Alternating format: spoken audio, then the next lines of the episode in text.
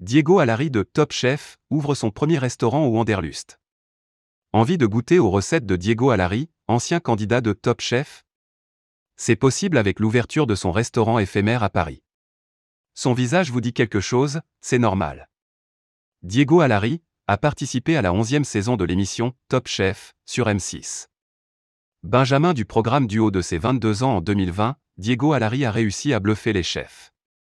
Depuis, son succès n'a cessé de grandir et notamment sur TikTok grâce à ses recettes qui cartonnent.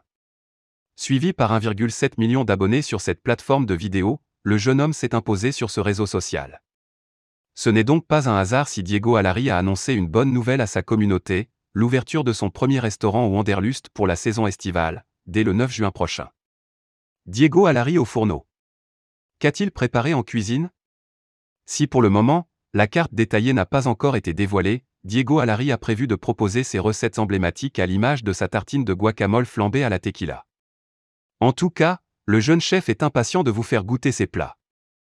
J'espère que ça vous plaira, oui il y a des recettes de TikTok, en tout cas j'ai trop hâte de vous voir et de tout déchirer pour mon premier projet solo depuis la sortie de Top Chef.